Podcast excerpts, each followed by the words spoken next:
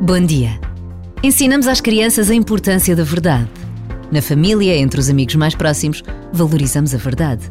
Mas vamos aprendendo com a vida as múltiplas facetas das verdades, ou melhor ainda, das não-verdades, que por vezes são audaciosas, ousadas ou até mesmo perigosas. Precisamos de não desistir da procura da verdade, de uma prática normalizada da verdade. E nesta pausa de reflexão e oração, recordar as palavras de Jesus: Eu sou a verdade. Traz uma nova dimensão às nossas vidas.